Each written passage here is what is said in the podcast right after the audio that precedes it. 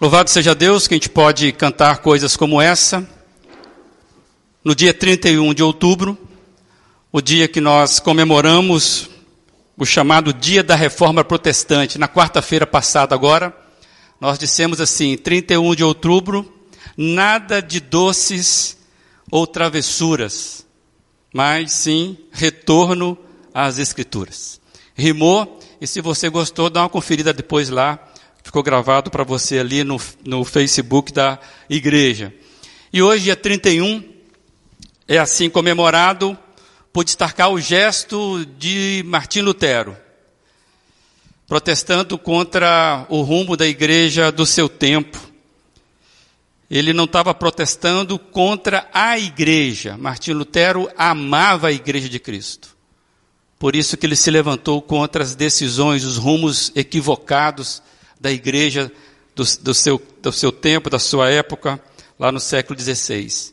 E as 95 teses de Lutero, quando ele afixou ali na porta da, do castelo de Wittenberg, na igreja, ali, nesse exatamente no dia 31 de 10 de 1517, pelo menos é assim nós é, temos esse gesto como a marca da reforma. E esse gesto passa, então, ser extremamente é, marcante e pauta dali para frente os novos rumos que não somente a igreja, mas também toda uma forma de pensar será conduzida a partir de então. Eu queria convidar você a, nesse instante, acompanhar um pequeno vídeo que fala um pouquinho sobre essa ambiência que fez Lutero é, da fazer esse gesto sua, do seu protesto, por isso que passou a se chamar reforma protestante, por causa deste protesto quanto os, os rumos da igreja daquela época. Acompanhe esse vídeo para você ver mais ou menos a ambiência que estava acontecendo na época. Erfurt, 1507 O filme Lutero nos mostra todo o drama do contexto social na qual a reforma protestante esteve envolvida. O século XVI entrou para a história por causa da reforma protestante, que mudou por completo o jeito de ser e o jeito de pensar da igreja cristã, e também influenciou profundamente a geopolítica de toda a Europa. Martinho Lutero é o personagem mais marcante desse período. Lutero era um devoto sacerdote da igreja e sua dedicação o levou a se aprofundar nos seus estudos, nas meditações e leituras da Bíblia, que por fim acabaram por fazê-lo entrar numa série de questionamentos com relação às práticas da igreja do seu tempo. O ápice da indignação de Martim Lutero foi ver o intenso movimento das autoridades oficiais superiores da Igreja pela venda das indulgências, que prometiam explicitamente a compra de um perdão que assegurava ao comprador a salvação ou liberava a alma de outro do purgatório. Isso levou Lutero, no dia 31 de 10 de 1517, ao gesto que ficaria famoso quando ele vai fixar na porta da igreja do castelo de Wittenberg, lá na Alemanha, o que veio ser conhecido e chamado das suas 95 teses. As 95 teses eram questões que Lutero trouxe à luz para chamar a atenção das pessoas e das autoridades para os erros da prática da venda das indulgências e promover a reforma da Igreja quanto a esses procedimentos errôneos e as crenças estranhas às sagradas Escrituras que ele vinha então conhecendo nas suas leituras. Dentre as questões levantadas por Lutero estava a salvação somente na pessoa e obra de Jesus Cristo. Certamente, com certeza, ouviram boatos de que o Papa me convocou a Augsburgo. Bom, é verdade. É verdade, eu rezo com fervor para que ele não me julgue culpado. Mas pensem nisso enquanto eu estiver fora. temos obsessão por relíquias, indulgências, peregrinações a lugares santos. Mas sempre o tempo todo, o tempo todo existe Cristo. Cristo, Cristo, aqui, em cada canto, a cada hora do dia. Ele não está nos ossos dos santos, mas aqui, em seu amor pelo próximo, em seu amor mútuo, nos sacramentos e na santa palavra de Deus. E se nós divulgarmos a palavra pela fé,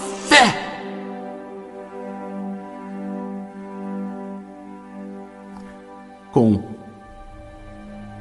amor e servindo-nos uns aos outros, não há por que temermos o julgamento dos homens.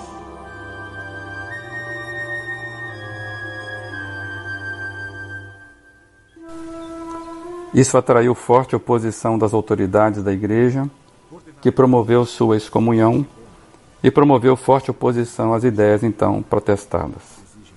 Mas os protestos de Lutero também fizeram emergir muita gente em diversos lugares que também estava incomodada com as aberrações da igreja oficial daquele tempo, promovendo e iniciando o maior movimento da igreja e o que veio a ser conhecido como a Reforma Protestante.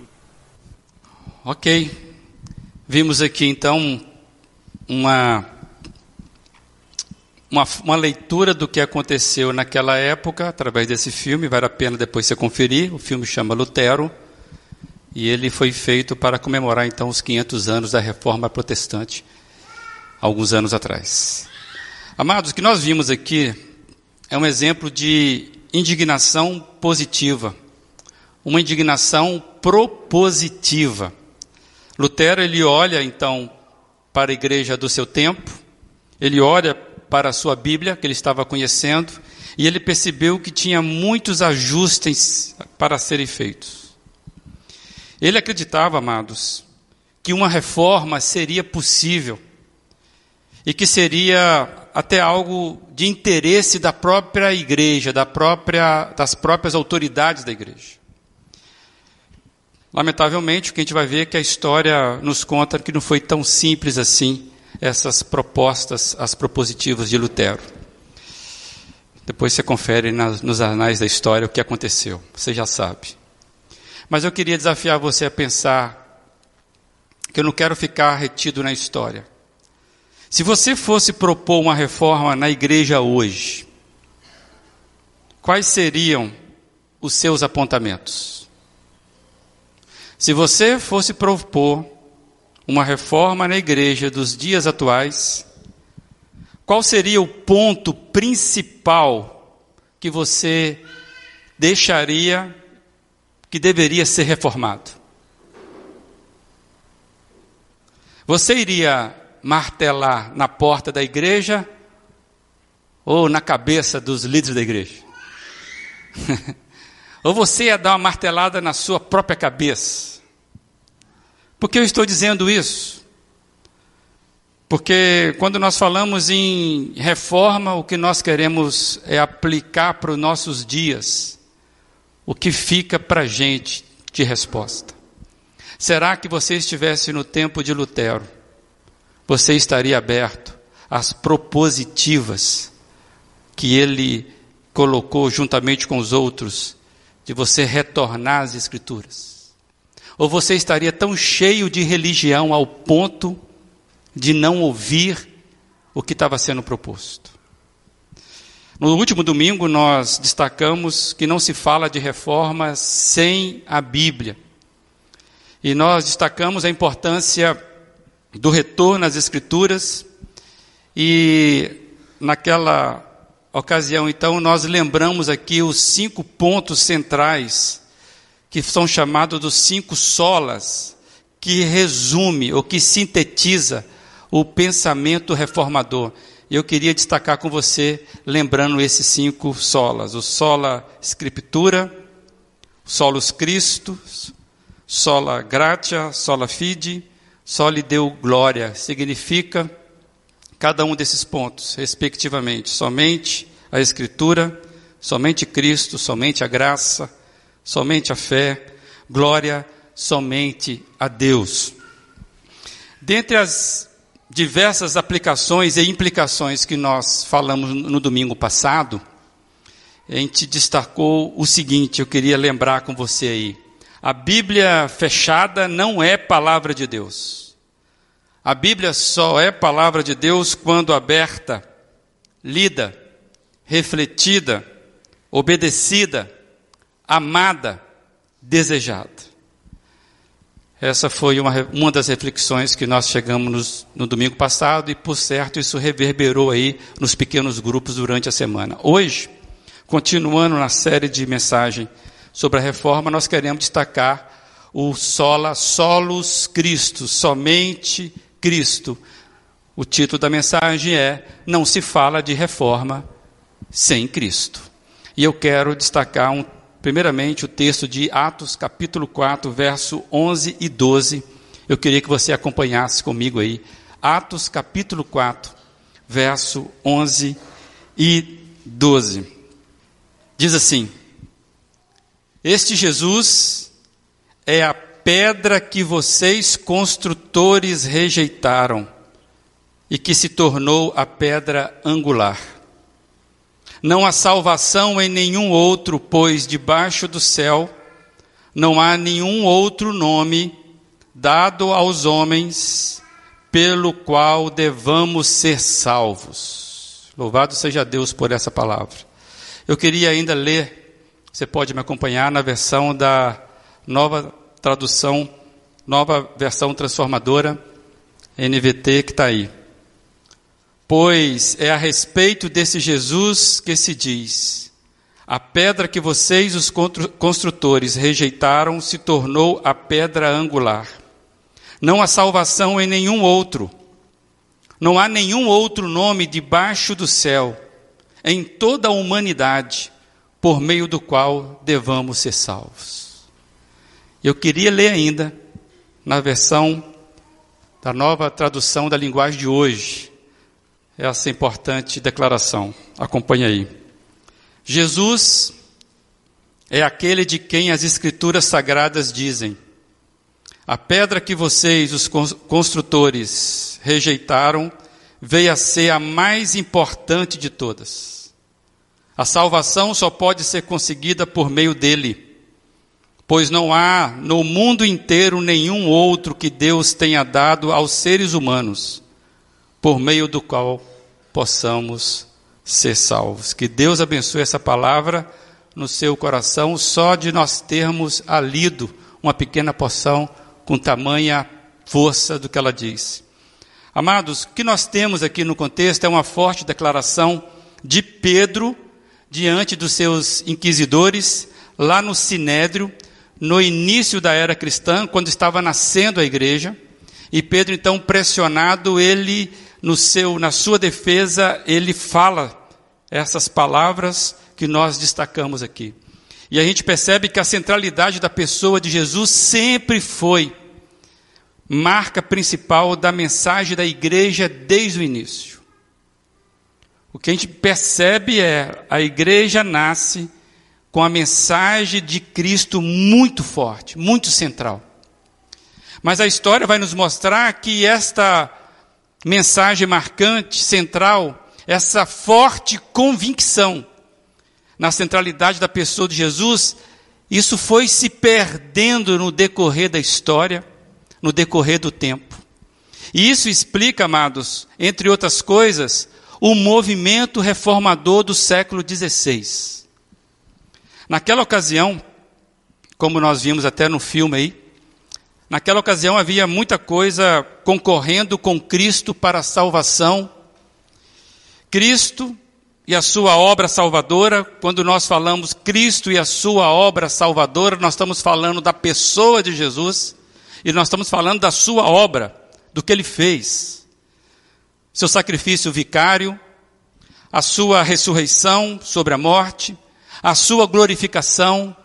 Jesus não veio a essa terra para ser um exemplo de Marte da paz, por exemplo. Jesus não veio à terra com a sua obra para ser mais um que foi injustiçado pela justiça humana. Jesus foi mais do que isso, ele foi o Deus encarnado, ele é o Salvador do mundo e a sua vida foi um sacrifício para que nós pudéssemos então termos acesso a esse Deus. E a gente percebe que na época de Lutero isso já não era mais suficiente, e a mensagem da igreja, a mensagem que a igreja pregava já não era somente Jesus suficientemente para salvar as pessoas. Muitas coisas foram acrescentadas para serem adquiridas, muitas coisas foram acrescentadas para serem cumpridas, rituais, compradas, muitas coisas eram necessárias de serem realizadas para garantir a salvação aos homens na eternidade. E basta nós lembrarmos que um dos discursos oficiais da época, aquilo que era propagado pela religião da época, era que o perdão de Deus poderia ser conquistado com compra de indulgências. O que é a indulgência? A indulgência, ela declarava exatamente o que eu vou ler aqui. A compra de um perdão. As pessoas estavam comprando perdão. Elas recebiam um certificado dizendo que elas agora estavam perdoadas. E literalmente era escrito isso: a compra de um perdão que assegurava ao comprador a salvação ou liberava a alma de um outro do purgatório. Essa era a promessa que constava na indulgência. Você livrava, inclusive, entes queridos que já haviam morrido, com a compra da indulgência, você tinha ali a promessa de que ele estaria saindo do purgatório, outra crença. Amados, a as 95 teses de Lutero vim então para alertar acerca desses ensinamentos equivocados da igreja da época, questionando questões como é as naturezas da penitência.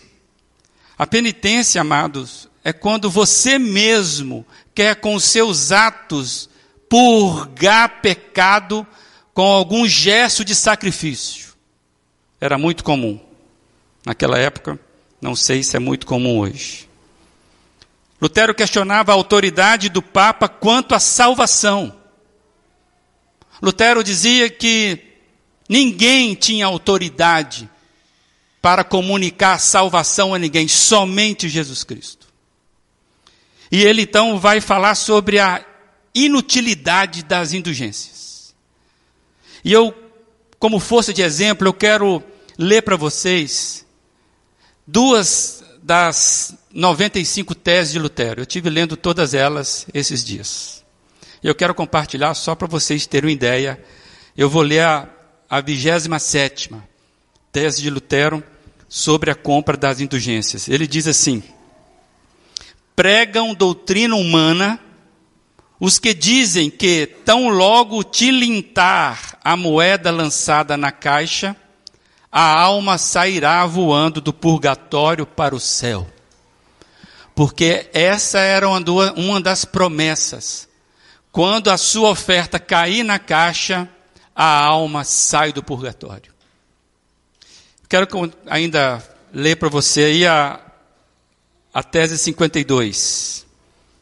Vã é a confiança na salvação por meio de cartas de indulgências mesmo que o comissário ou até mesmo o próprio Papa desse sua alma como garantia pelas mesmas.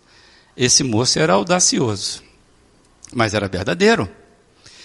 Em uma outra, eu não compartilhei, mas Lutero ele vai escrever que a gente deve ter muita cautela com aqueles que dizem ser as indulgências, é, uma vez que vinha do Papa, elas teriam então a dádiva de Deus para fazer a reconciliação do homem com Deus. Chegava a este ponto. Então, os alertas eram profundos, pois mexeriam no mecanismo, e mas não era simplesmente pontos soltos. As 95 teses começaram a mexer em algo muito profundo. Por isso que eu usei a palavra mecanismo, era preciso desligar a roda para ver o que de fato qual tipo de funcionamento estava ali dentro. E aí nós tínhamos aspecto de teologia que precisava ser mudado, principalmente na questão da salvação, da soteriologia. As questões de salvação precisavam ser revistas.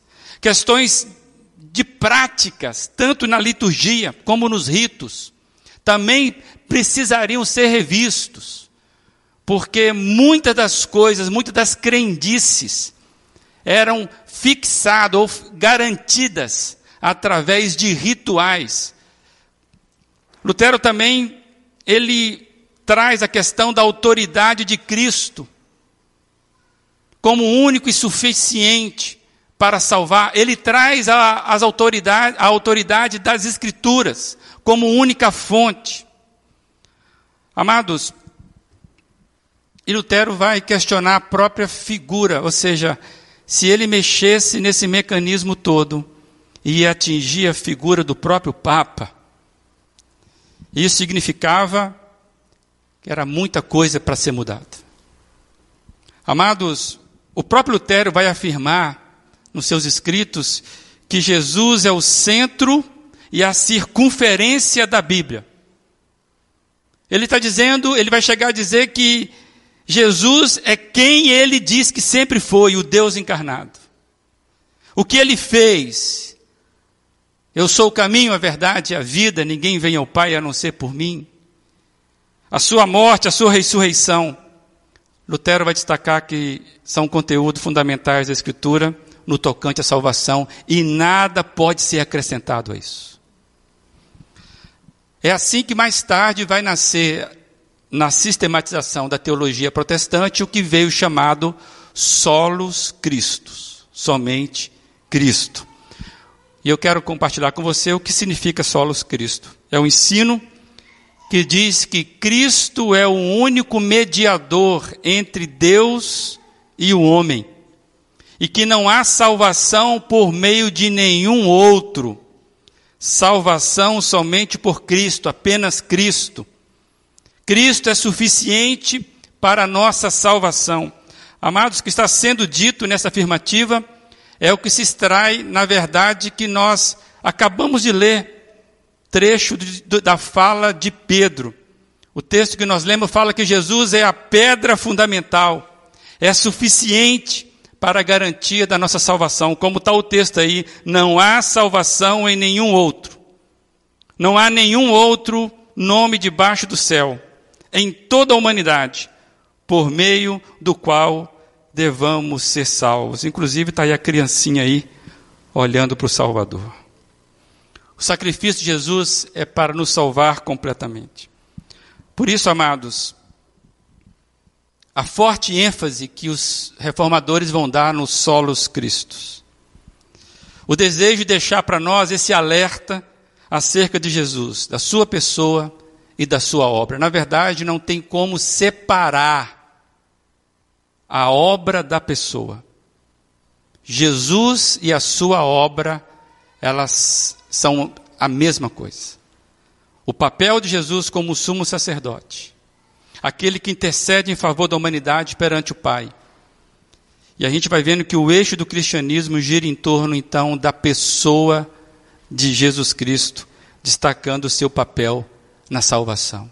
Então, quando nós falamos que não se fala de reforma sem Cristo, nós estamos lembrando por que, que ficou muito forte isso. Cristo, como nós cantamos hoje, é o centro de tudo que há. A salvação nunca foi conquistada e nunca será conquistada por nenhum outro mérito. Apenas Jesus Cristo tem mérito suficiente para garantir as nossas, a nossa salvação. E eu queria então ler para você e com você alguns textos bíblicos que falam exatamente da pessoa de Jesus e da sua obra.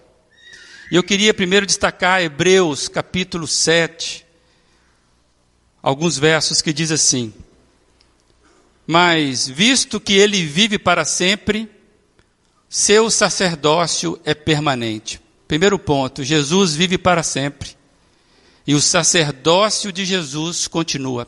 Muita gente acha que a obra de Jesus finalizou com ele na cruz depois que ele sai da cruz, ele é ressurreto, ele volta para o céu, acabou a obra de Jesus. Não! Jesus continua a sua obra, e você e eu sabemos que nós somos alvo da sua obra ainda hoje. E a Bíblia nos diz que Jesus, ele continua o seu sacerdócio, a sua intercessão por nós. Como diz o texto que nós acabamos de ler, ele vive para sempre e o seu sacerdócio é permanente. Jesus continua trabalhando em favor da sua salvação. Portanto, ele é capaz de salvar de uma vez por todas aqueles que se aproximam de Deus por meio dele. Ele vive sempre para interceder em favor deles. É de um sumo sacerdote como ele que necessitamos, pois é santo, irrepreensível, sem nenhuma mancha de pecado, separado dos pecadores e colocado no lugar de mais alta honra no céu. Amados, que o texto bíblico está nos dizendo que não há ninguém que pode entrar entre nós e Deus no tocante à salvação. E Jesus está lá, no lugar de honra, intercedendo em nosso favor. Ele é aquele que intercede por nós, por nossa salvação. E a Bíblia continua: ele não precisa oferecer sacrifícios diariamente, ao contrário dos outros sumos sacerdotes, que ofereciam primeiro por seus próprios pecados, depois pelos pecados do povo. Ele, porém, o fez uma vez por todas quando sofreu a si mesmo como sacrifício. Amados, você sabe que toda construção da, do sacerdócio na Bíblia, era para resolver a questão de pecado do povo. E anualmente, um sacerdote, um sumo sacerdote, entrava ali no Santo dos Santos, pedindo perdão pelos seus próprios pecados e pedia perdão pelo pecado do povo, sacrificando ali o cordeiro. O que o texto está nos dizendo? Que Jesus Cristo é o próprio cordeiro e o próprio sumo sacerdote que fez isso uma única vez e sem repetição. Ou seja, tudo que foi ensinado sobre salvação no Antigo Testamento apontava para Jesus. Por isso que nós não precisamos mais fazer sacrifício algum para a nossa salvação. E eu quero ler outro texto, 1 João 2, 1, 2 não o Evangelho de João, é a primeira carta de João, lá no finalzinho da Bíblia, beirando o Apocalipse. Se você passar direto, você esbarra no Apocalipse. Então vai com calma aí. Você tem três cartas de João, três WhatsApp. O primeiro, no capítulo 2, verso 1 e 2, diz assim: Meus filhinhos, escrevo-lhes essas coisas para que vocês não pequem. Se contudo alguém pecar, temos um advogado que defende nossa causa diante do Pai, Jesus Cristo, aquele que é justo. Ele mesmo é o sacrifício para o perdão dos nossos pecados, e não apenas os nossos pecados, mas dos pecados de todo o mundo. Esse texto é para mim e para você, porque eu tenho certeza que eu e você nos enquadramos aqui. Somos pecadores nós não queremos pecar, mas pecamos. E quando pecamos, o que devemos fazer? Qual é a solução para o nosso pecado? Onde o nosso pecado encontra perdão? O texto está dizendo. Se alguém pecar, temos um advogado que defende a nossa causa diante do Pai, Jesus Cristo. Podemos correr para Jesus. E o próprio João vai dizer um pouco pouco antes, se confessarmos os nossos pecados, Ele, Jesus, é fiel e justo para nos perdoar o pecado e nos purificar de toda injustiça. A Bíblia sempre tratou Jesus como centro. A Bíblia nunca deixou Jesus na periferia. A Bíblia nunca trouxe alguém para ajudar Jesus como um corredentor, como auxiliar. Jesus Cristo, aquele que é justo, é Ele que é o sacrifício que tira o pecado do mundo. Isso não merece um amém? Muito obrigado. Amém. Porque se nós podemos hoje estar numa igreja como essa, é por causa de Jesus. Mas eu quero ler um outro texto, ainda mais forte. Você está guardando esse, depois você lê em casa. Romanos capítulo 8. A gente vai ler alguns versos a partir do 31. Essas leituras que nós estamos fazendo da Escritura é como uma máquina centrífuga. Aquela. Quem tem máquina de lavar aí, né? Roupa. Vai girando com mais força, vai mais para o centro, mais poderoso é. E olha que interessante esse texto. Que podemos dizer diante de coisas tão maravilhosas? Se Deus é por nós, quem será contra nós? Se ele não poupou nem mesmo seu próprio filho, mas o entregou por todos nós, acaso não nos dará todas as outras coisas? Quem se atreve a acusar os escolhidos de Deus? Ninguém, pois o próprio Deus nos declara justos diante dele. Quem nos condenará então? Ninguém, pois Cristo Jesus morreu e ressuscitou e está assentado no lugar de honra à direita de Deus, intercedendo por nós. Nenhuma outra figura tem esta autoridade de estar assentada à direita de Deus para interceder em favor de nós. O lugar de honra é do Senhor Jesus o nosso Salvador. Quem nos separará ou que nos separará do amor de Cristo? Serão aflições ou calamidades, perseguições ou fome, miséria, perigo ou ameaças de morte? Como dizem as Escrituras, por causa de ti enfrentamos a morte todos os dias. Somos como ovelhas levadas para o matadouro. Mas, apesar de tudo isso, somos mais que vencedores por meio daquele que nos amou. Estou convencido de que nem morte, nem vida, nem anjos, nem demônios, nem o que existe hoje, nem o que virá no futuro, nem poderes, nem altura, nem profundidade, nem nada em toda a criação jamais poderá nos separar do amor de Deus revelado em Cristo Jesus, nosso Senhor. Amém. Você consegue perceber a profundidade do que Jesus fez, do que Jesus é para nós? Meus queridos, diante de tantas verdades reveladas na Bíblia, que nós lemos, e tem tantas outras, eu não sabia qual que eu ia escolher. Eu escolhi as que falaram mais forte ao meu coração. O Jesus que morre e intercede por nós, continua com seu amor, buscando salvar os perdidos e consolando os salvos, perdoando. Não tem nada, absolutamente nada maior do que isso. Então, o que ele vai dizer diante de verdades reveladas para nós acerca de Jesus? o que ele conquistou por nós e o que ele ainda faz em nosso favor.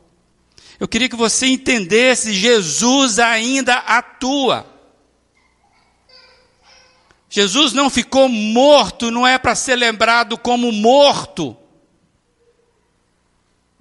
Jesus não ressuscitou um dia na história e não tem mais nada. Ele continua atuando em nosso favor, acredite nisso. Você não precisa de mais nada, absolutamente nada. Basta você chegar direto com Jesus, porque Ele é que faz isso. Não tem intermediário. O próprio Jesus vai dizer que Ele é o caminho. E aí eu fiquei pensando, será que nós precisamos resgatar os solos cristos para a nossa realidade atual? Será que nós precisamos resgatar o somente Cristo nesse impacto que nós estamos lendo para a nossa realidade atual? Será que essas verdades não nos constrange a pensarmos que precisamos resgatar para a nossa prática diária os solos Cristos? O que eu fico pensando, amados, que tem muita gente que sai daqui no domingo à noite e Cristo fica dormindo aqui. E ele vai viver a vida tocando no dia a dia sem Cristo é apenas uma lembrança. Aí no domingo ele volta aqui para acordar Cristo e se sentir bem com isso. Tem pessoas que acham que vir a um encontro como esse é um sacrifício que perdoa pecado. Ainda tem gente que pensa assim. Por isso que a pergunta, será que os solos cristos precisa ser resgatado no meu dia a dia? Eu acredito, amados, que nós precisamos ser honestos e reconhecermos que ainda temos muita reforma para ser feita na nossa vida. Inclusive, uma das máximas da reforma é a igreja reformada sempre se reformando. Tem um gerúndio ali para não cair no erro do passado. Eu me lembro, ainda na minha juventude, no século passado, mais para próximo do Lutero do que. que um rapaz, eu vi um jovem, e ele usava uma camisa, e a camisa dele era estampada com vários andaimes. Você sabe o que é um andaime? Andaime é aquilo que. Os caras são corajosos, né? Aqueles caras que ficam pendurados em frente de prédio, né? Para fazer ali as, as, os ajustes do prédio. E essa camisa cheia de andaime estava escrito assim: é, Deus está fazendo uma reforma na minha vida. Deus está fazendo uma reforma na minha vida. E eu pergunto se isso não é para nós. Qual é a reforma que Deus precisa fazer na sua vida? Será que não está na hora de nós buscarmos os nossos andaimes e deixar Deus fazer do jeito dele? Eu queria compartilhar com você essa frase aí: se Cristo não estiver no centro da nossa teologia, da nossa adoração, da nossa devoção, oração, se Cristo não estiver no centro da nossa profissão, casamento, namoro, igreja, liturgia, tudo mais está perdido, amados. Se perdemos Cristo, perdemos o restante. Hoje é o dia de nós vestirmos a camisa dos andaimes. Literalmente vestirmos a camisa que Cristo quer que nós vistamos. A camisa do time dele. Daqueles que querem ser reformados. Deixarmos Cristo reformado do jeito dele. Vai doer mas é o melhor jeito. E, e aí eu queria refletir se Jesus de fato é o seu Salvador. Que nós falamos sobre salvação como o solo, o solos Cristo nasceu por causa dos adereços que estavam sendo colocados além de Cristo para salvação. A minha pergunta é: Jesus é o seu Salvador? E mais, Jesus é o seu Senhor. No começo nós perguntamos: se você fosse propor uma reforma nos dias atuais, quais seriam os seus apontamentos? Qual, é, qual seria o ponto principal a ser reformado? Lembra que eu fiz a pergunta? Você ia martelar na porta ou na cabeça de alguém? Eu queria martelar na sua cabeça agora. Tudo começa primeiramente em nós, amados. Nós diante do Salvador Jesus. Você precisa responder primeiro essa pergunta. Você já é salvo por Jesus Cristo? Você já teve um encontro pessoal com Ele? O dia que você se abriu e falou, Senhor Jesus, perdoe meus pecados. Se você morrer hoje, você sabe se você está garantido, garantido pela salvação de Jesus?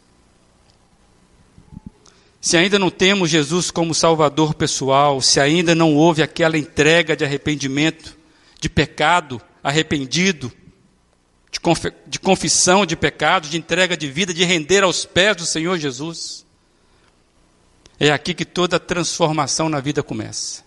Não há reforma sem esse primeiro encontro. A salvação, ela já foi conquistada completamente por Jesus. Ele é a garantia, ele é o agente. E eu quero lembrar o que ele mesmo falou em João 14,6. Ele diz assim: Respondeu Jesus, Eu sou o caminho, a verdade e a vida. Olha o verbo: ninguém vem ao Pai a não ser por mim. Jesus está diante do trono, convidando as pessoas para estar em paz, salvas diante de Deus. Romanos 10, 9 fala o seguinte: que se com a tua boca confessares ao Senhor Jesus, e em teu coração creres que Deus o ressuscitou dentre os mortos, serás salvo.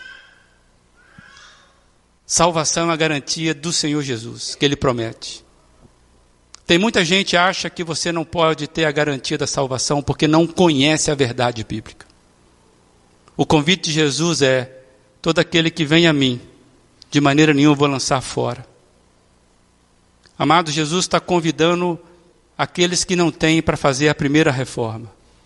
Sair da condição de culpado perdido para justificado salvo.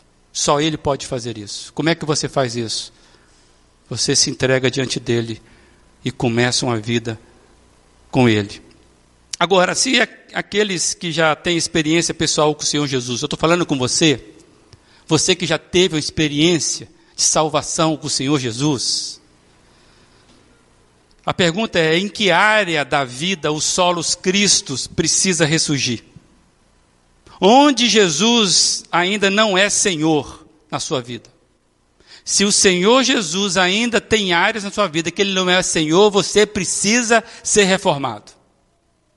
Que áreas da sua vida?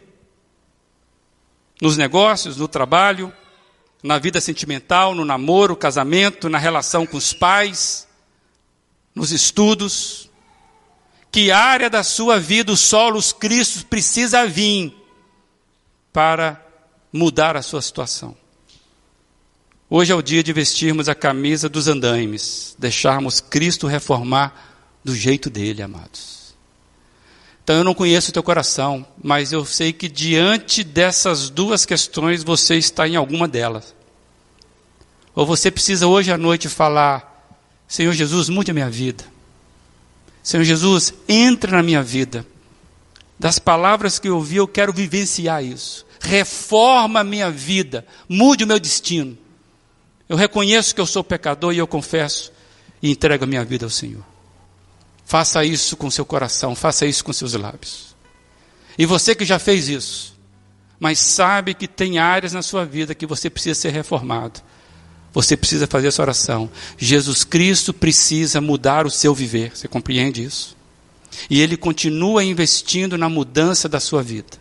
Não tem ninguém nessa vida que não precisa ser salvo por Senhor Jesus.